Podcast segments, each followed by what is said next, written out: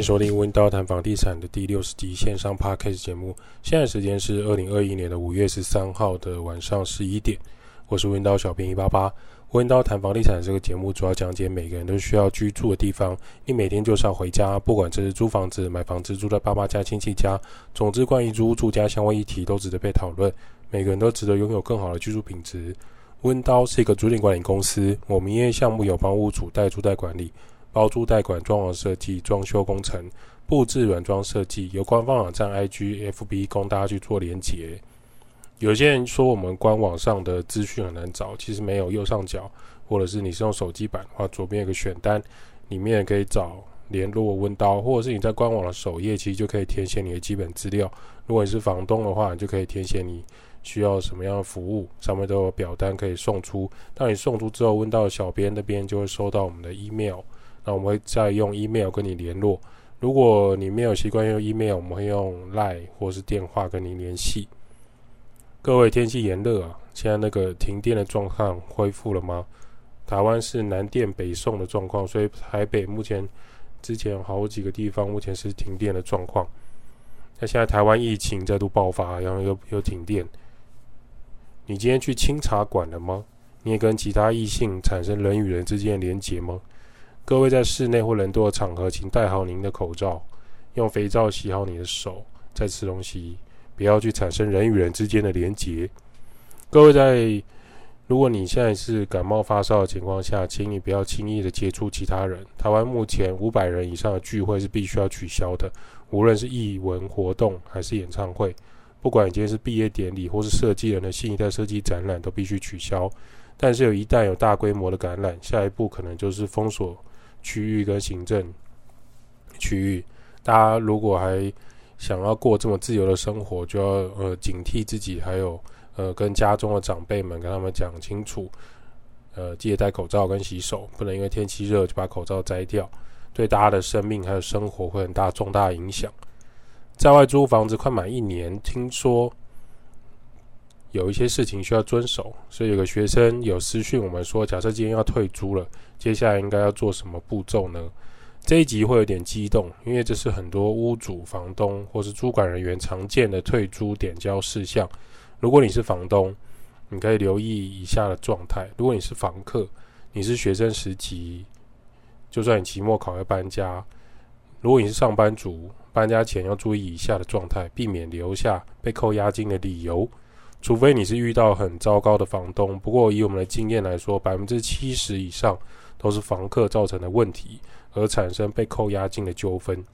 剩下三十趴真的比较奇怪的房东或是租管公司，那真的就必须透过法律途径或是第三公权力的介入，或者是请他吃彪哥的水饺，也许会不一样的事情。退租前有三件事情你一定要做到，基本上就可以做到安全领回你的租、你的押金，顺利搬家。第一，提早告知；第二，确认新居；第三，打扫还原。第一个呢，就是你必须要在租约到期前一个月告知你的房东或者是租屋管理人。例如说，你租约在五月三十号到期，你要在四月三十前提早用电话、简讯、通讯软体的方式告知你的房东，做到有效的告知，说你租约要到，你们要续约。如果你是房东呢，你也可以在租约到期前一个月询问你的房客，他是否要续约。第二个呢，就是当你确定要搬家时，你就要开始找下一个住处。不管你是因为工作、学业、家庭的原因，你要准备搬家了，就要寻找下一个住处。除非你是学业完成、毕业要搬回去家里，那可能也要确认一下你家是不是还有你的个人居住空间。很有可能当时你高中三年、大学四年。已经七八年都在都不在家里，身为大姐长子的你，可能当初是跟妹妹同一个房间。当现在要搬回家的时候，发现你的妹妹早已堆满整个房间都是她的物品，娃娃或者是夹娃娃机里面的战利品，而你要搬家回去，可能就二十几箱的东西。请问你的住家是不是可以堆放你的衣物跟生活用品？加上搬家是很累人的，你需要先确定好你的居住的地方。第三个是很重要很重要的，你自己的行李打包完成、装箱、封箱结束之后，要开始打扫你的租屋处。你住进来这个房屋是什么样貌，你就要归还给房东以什么样貌的方式归还。如果原本这个房间干干净净的，你现在就要还给房东干干净净的。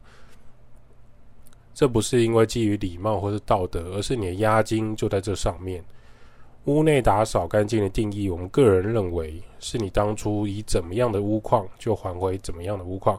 如果当初是房屋干净程度和东西的配置放置，有一些房东真的很用心，在出租前他会细心的打扫，趴着把每一个地砖用抹布擦过一遍，所有的家具店都拉出来打扫一番，连他自己家里可能都没有这么样的打扫，而且衣柜跟抽屉呢都会用稀释过的漂白水擦过一遍，再租给他的租客。那你租屋归还房子最常发生纠纷的、最常发生争议的地方，就是房屋的干净程度。当你原来只有一个衣柜，你自己去买了一个三层柜，买了一个书桌，一个猫尿过的和室椅，原本白色巨大的懒人骨放在地板上，它本来是白色的，它下面灰色，上面还有一些泛黄，到底是汗还是其他污渍？不知道。租约到期，你跟房东点交的时候，跟主管人员点交屋况的时候。却是这样的样貌，你觉得这是正常的租屋状态吗？如果当初房东租给你的时候，没有三层柜，没有书桌，没有这个有猫尿的合适椅，那你就应该要搬走或是丢掉，不是放在现在的房屋现场两手一摊。我们不是歧视养宠物的人，可是你养宠物，你必须要对你宠物的行为负责任，因为当初你一定是说你的猫不会乱尿尿，很乖。不会乱叫，不会造成困扰，不会有味道。接下来我们就要传达真实的房东跟租客之间的纠纷，也是退租常见的打扫跟杂物的问题。最常听到房客在反映的就是啊，搬家打包很累，我期末考，所以我没有办法花那么多时间打扫，或者是我是上班族，我上班很累，我上周末还跟男朋友去垦丁，我去玩很累，我只能做到这个程度。房东，你可以通融一下吗？可以考虑我们的心情吗？就是我们这些无壳瓜牛是很辛苦的，你可以不要扣我押金吗？好的，那么请问谁考虑房东或屋主的心情呢？谁来处理有这个猫尿的和室椅呢？谁来把这个巨大的懒人骨拿去丢呢？谁来把这个书桌拆了拿去丢呢？你说当初这个书桌是厂商送来组装 DIY 的。现在你不住了，不要了，它太重了，你没办法处理。我可以送给房东啊，房东，你看这书桌好好的啊，下一个房客会感谢你的。你们当初房间都没有书桌，可是啊，你的书桌上有泡面的痕迹耶，我可以看到那个肉块分飞到前面的木板上，然后你也没擦掉，然后你的桌子左上角有咖啡杯印，还有你的口红跟眼影都留在桌上白色的部分，和事椅上面有不知名的污渍。我们猜是猫尿，还是说是你男朋友或女朋友太激烈的痕迹呢？或者是这是人的口水？我们无法判断。当你是下一个房客，你进来你会很开心，房间有这样的一个书桌吗？再来，房客认为他工作很忙，没时间处理屋内干净程度，房东应该体谅，所以退还押金两个月，让房房客好好的搬走，无事一身轻。事实上，这就是房客懒惰跟不想打扫的借口。当一个月前，你已经跟房东或是主管人员告知你们要续租的时候，你就应该要在第二十七天、第二十八天的时候准备好房子要退租，而你的新租处也应该提早找好，不要拿家人、学校、工作、你的宠物当借口。如果你不愿意打扫，那你就留下清洁费用，然后离开。我们也遇过这样的房客，他就说我不想打扫，或者是我不会打扫，我很懒惰，我工作很忙。我是一个大老板，我是一个设计师，所以我退租的时候，你扣我一个月押金吧。反正，呃，我你你在请人打扫，那你的新租处找好之后，你也不可以你旧的住的地方只是表面打扫，又不想被扣押金。那你准备好清洁费被扣除的心理准备的时候，你当然可以点交的时候两手一摊，说我不知道怎么办。有些房客乍看之下有打扫，床一拉开。绑头发的大长圈，多力多滋的饼干袋，五十岚的吸管套，男友拔下来的套子已经干掉硬掉，就在床底下。头发跟灰尘，还有猫吐出来的东西结成一个不明物体，散发出味道。还有盐盐酥鸡的袋子，为什么会知道呢？因为九层塔插了一个竹签躺在旁边。床底下还最常经常打扫的第一名就是还有一块钱。很奇怪的是，他还不是台币国父的头，它是港币或是日币的一块钱。你到底都跟人产生多少人与人之间的连结呢？你也去万华清茶馆吗？然后床底啊，不要以为翻面之后就不会有人发现了，不会发现说有尿床、猫尿、狗尿、人的各种体液都会残留在床上。你到底有没有用床单？有没有用保洁垫？当初有跟你说要包保洁垫，你包了吗？还是你为了要省钱，你就没有用了呢？你觉得房东不会翻过来看？你觉得下一个房客不会想要翻过来吗？还是说你就是那个内裤脏了翻面，隔天可以可以再穿一天的人？有些人会说：“哎，房东你赚到啦，那个一块钱外币可以去银行换啊，现在对不对？换换美金可以换三十块啊！拜托你去银行换过外币吗？你如果只一块钱，银行是不会理你的，手续费都超过了。”当你留下满屋的垃圾，以及你自己不想要的家具家电，就是大型垃圾。而这些垃圾呢，房东或主管人员都是要请人花钱请人处理的。当你不想处理，所以丢着。你打着大爱可以留给下一个房客，打留给下一个学弟妹，留给下一个文青。你以环保为名，说它还可以用，所以你不想丢。那你当初买跟使用的时候，怎么没想到呢？那你既然环保，你应该把它搬走，搬去新住处啊。你不能说你新住处太小，放不下，所以你就丢在这里啊。再来，屋内脏乱的状态，无论如何，如果你不想打扫，后面都是需要有人打扫的，只是这个人是房东。主管人员或是清洁公司来处理而已，而这些都是需要费用的，使用者付费啊，孩子。其次，最常出现的纠纷就是小朋友乱画墙壁，小朋友到处贴小熊维尼、贴蝴蝶、贴一些树、贴一些图库工厂出来的花朵贴在墙壁上。请问你在搬家前有想过这个墙面要怎么处理吗？不要每次都拿小朋友不懂事当做理由。那么，请问你？那大人呢？已经告诉你不要用泡棉胶的挂钩去贴墙壁，为什么不买实验的挂钩呢？为什么不买无痕的挂钩呢？请问这一个、两个、三个、四个、五个、六个挂钩是怎么回事？你还辩称这是需要一个挂钩啊？这个地方就是需要挂钩啊，下一个房客也会需要啊。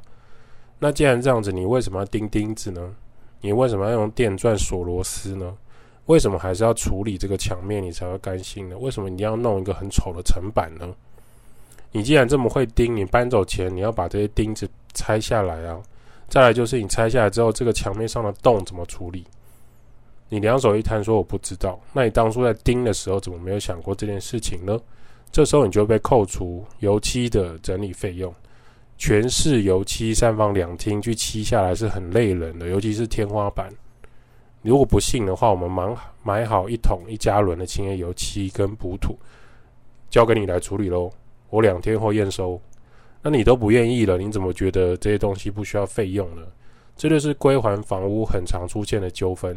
当墙面被破坏，泡棉胶粘着墙壁，刮掉是非常累的。不然我刮刀借你 try it，你把它刮掉之后要补土，补土之后要等它干，干了之后要磨平，用砂纸磨平，磨的时候还不要磨到自己的手，磨平之后再上漆，漆完还要擦地板。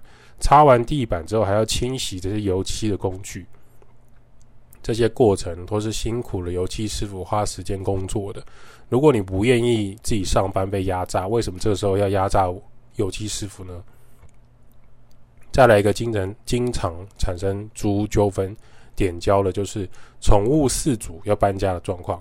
屋内猫尿酸味到极致，沙发跟床边都快要抓出弹簧了。就是因为猫咪它有抓爪子的习惯，事主依然告诉房东说：“我家猫咪很乖，它不会乱尿尿，它不会乱抓。”结果就是这样的屋况。房客说：“猫咪的习性就是这样啊。”房东，你是不是不爱猫？你是不是不喜欢猫咪？那我请问你，这个原价一万块的沙发，假设房东用了两万元的棉豆腐这个床垫，你要怎么处理？你家的猫很乖，可是现实状况就是屋内气味冲天，床垫跟沙发、桌脚都被你抓坏了。你说不是你做的？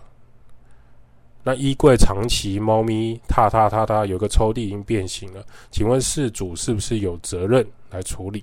这时候你又拿出说，猫咪狗狗年纪大了，它又不是故意的，你不能通融一下吗？房东，你不能还我押金吗？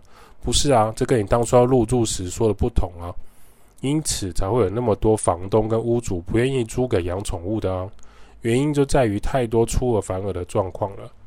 为什么很多屋主坚持不给养宠物的？因为很多人连自己的生活都搞不定了，你怎么没办法处理宠物弄出来的问题呢？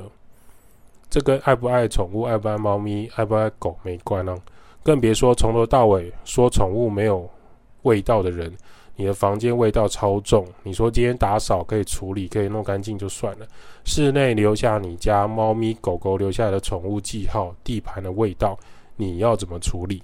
请问气味要怎么处理？你以为挂熊宝贝喷芳香剂就好了吗？这些都是会被扣押金的部分。你知道像古癌、台通、百灵果有广告的那个棉豆腐床垫，一张要多少钱吗？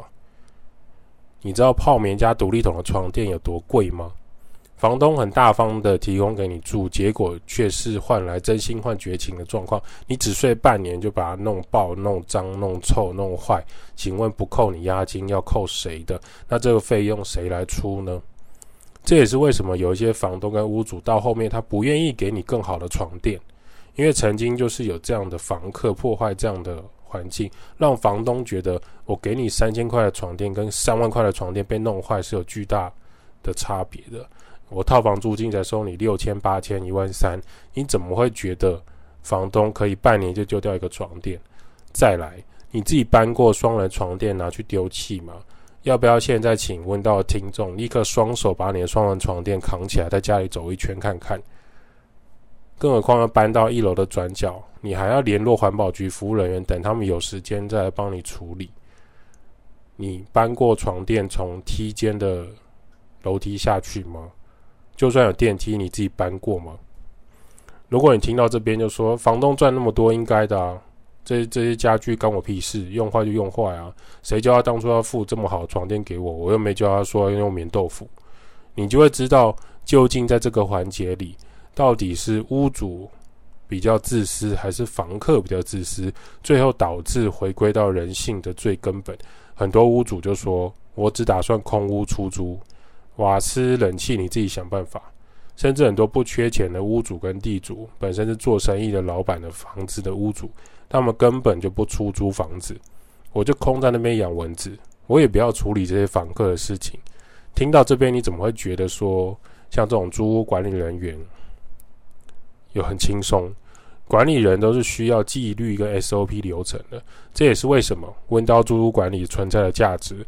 如果你今天是屋主或房东，你对于房客搬走点胶、经常打扫的腰酸背痛，弄家具店要撤换的时候腰又闪到，常常觉得室内墙面被弄得乱七八糟，欢迎找温刀来帮你做代租管，我们帮你筛选房客，我们帮你管理房客。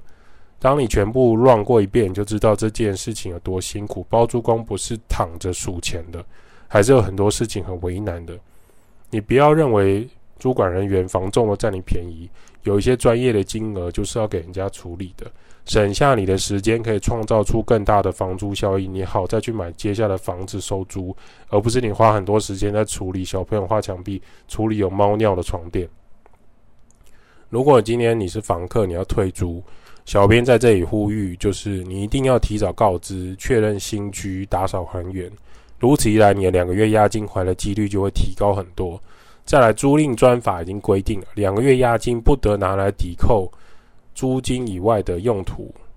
就是说，你这两个月押金不能说哦，我最后两个月我不住了，所以我你就拿来扣押金吧，我的押金就拿来扣租金吧，我不付了。这个押金是要当你租屋要退还的时候，你有人为或宠物为的状况的时候要处理的。请善待居住多日的住处啊，你的押金才会回到你的手里，这是退租很重要的事情。上一集我们有讲到那个监视器隐私问题啊，美国 Apple 公司苹果他们发表了一个新玩意儿叫 AirTag，目前台湾是没有上市的，算是一个周边的设备，用电池运作，像五十元硬币一样大的追踪器。那因为上一集有讲到监视器的隐私，所以我们这一集也补充一下，这个 AirTag 呢，它可以绑定一只手机，万一未来你的东西弄丢的时候，它就可以被找到。它有点像是 Apple 系列手机，如果你弄丢了，你可以用。里面那件呢，Find My Home，未来未来你可以用这个 Find Me 的功能找到这个 AirTag。那这 AirTag 要干嘛呢？你可能放在包包里或是外套上。有些房客很常掉东西，像钥匙不见、手机 AirPods 不见、识别证不见、感应磁扣弄丢，这些都是我们蛮常遇到的。不过有心人士也在思考说，如果把这个东西交给很多的消费者，可能会出事啊。假设你用这个 AirTag 去跟踪别人，能不能办到呢？把这个小东西粘在别人的车厢啊、机车啊、包包里啊、车底啊，会不会有那种奇怪啊？别的邻居，除了装监视器之外，他想还想尾随某一个短裙的邻居呢？或者他真的无聊到，除了知道说哪一台机车停在他家楼下的白色停车格，他觉得那二十年都是他的停车格，他想要贴一个 AirTag，看那一台摩托车到底会去哪，或者他是谁呢？你真的会发现，很多邻居除了据地为王之外，也很喜欢管很多事情，甚至他会忽然从他家门口出来，给其他住户机会教育，或是贯彻他正义理念的宣导。更无聊的事情是你赶着出门，还是要听他聊政治的那种邻居。目前官方啊，Apple 官方是说，他们初始设定就是当手机离很远的时候，长达三天，这个追踪器就会哔哔叫，大概叫十五秒，而被跟踪的人就会发现。那官方也有说，就是当你使用 iPhone 的时候，手机可能会在萤幕跳通知，告诉你说有一个陌生的 AirTag 在跟踪你。不过呢，如果你是用 Android 手机呢，你当然就不会收到通知，你被跟踪了。目前国外就有一些暗黑的评测文，他们说包包深处啊、车底啊、鞋底啊，十五秒的叫声真的会被发现吗？这是一个很有争议的 GPS 系统，可能会造成一波浪潮。这就有点像是在房地产租屋关系里面的亲密关系的那种电子脚镣，虽然它不用绑在身上，可是有一些感情交往亲密关系者，或是有些情绪勒索的，当你不放在包包，就是不爱我；你不让我跟着，我就没有安全感的这种情侣，或是你不在租屋处，应该在公司，你为什么会在租屋处其他租屋处待了四个小时之类的呢？你为什么会去清茶馆？你为什么会去基隆呢？总之，我们虽然不是会拿这个新产品当坏事的人，可是身为数位时代，我们必须知道有哪一些追踪器商品可能是会危害到我们的。天气热了，各位记得喝水啊！现在连台湾的水都很珍贵啊。温刀照顾房客就像我的家，代租代管、包租代管、装修工程、布置设计。Podcast 分享租屋投资房地产。今天的温刀房地产就先谈到这儿。如果什么想法，欢迎五星吹捧起来，我们就会在下一集跟你讨论房地产议题喽。